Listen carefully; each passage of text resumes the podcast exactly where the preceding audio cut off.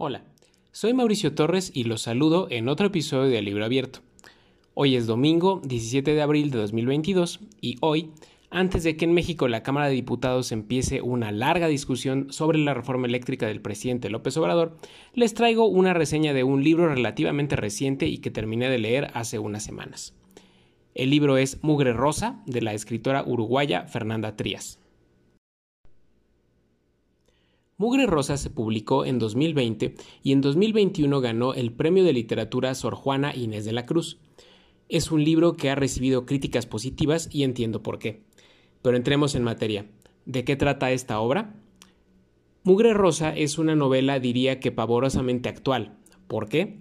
En este libro, Fernanda Trías cuenta la historia de una mujer y de una ciudad portuaria asediadas por un escenario apocalíptico, un fenómeno medioambiental cuyo origen nunca queda claro, llegó al lugar y de una u otra forma ya afecta a todos sus habitantes, incluida la protagonista. Este fenómeno, al que con frecuencia solo se le nombra como viento rojo, golpea la salud de las personas a quienes alcanza, al grado de mandarlas al hospital con un alto riesgo de muerte.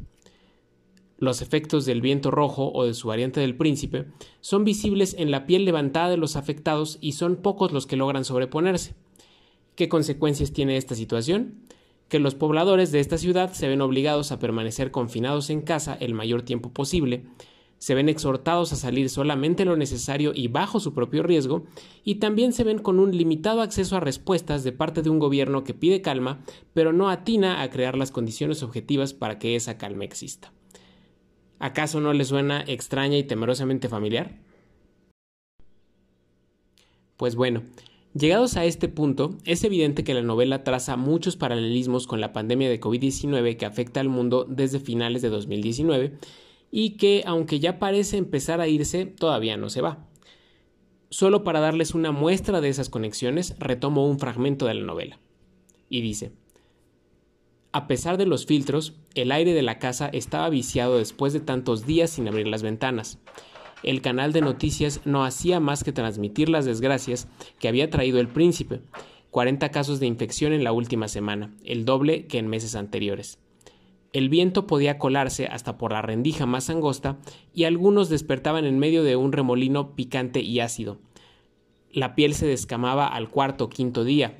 Antes, los síntomas se parecían a los de una gripe, tos, debilidad, malestar general. Eso era todo lo que sabíamos, más allá de los rumores. La televisión no hablaba de gente en carne viva, de niños y ancianos perdiendo el pellejo al menor roce de una tela de camisa. En este contexto, la novela cuenta la historia de la protagonista y su lucha por sobrevivir, pero no solo en lo que se refiere a aspectos básicos o materiales como conseguir alimento o cuidar a un niño enfermo, a quien accede a atender a cambio del pago de una familia adinerada, también narra su lucha con las relaciones conflictivas que tiene con su madre y su ex esposo y con su propia soledad. Y esto último es con lo que yo más me quedo del libro. Como en otras ocasiones, en este caso es difícil, incluso injusto, decir un simple me gustó. Es uno de esos libros que revuelven las tripas porque nos recuerdan hechos que nos resultan cercanos y dolorosos, como la pandemia de COVID, y porque también dejan una pregunta dura.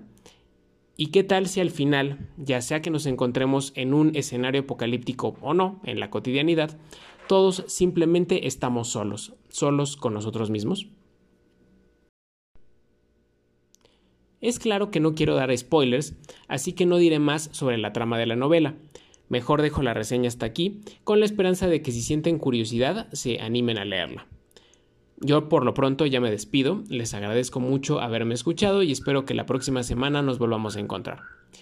Para los que estén de vacaciones de Semana Santa, disfruten el día y para los que no, ánimo, andamos en las mismas y pues a darle. Que tengan un excelente domingo. Bye.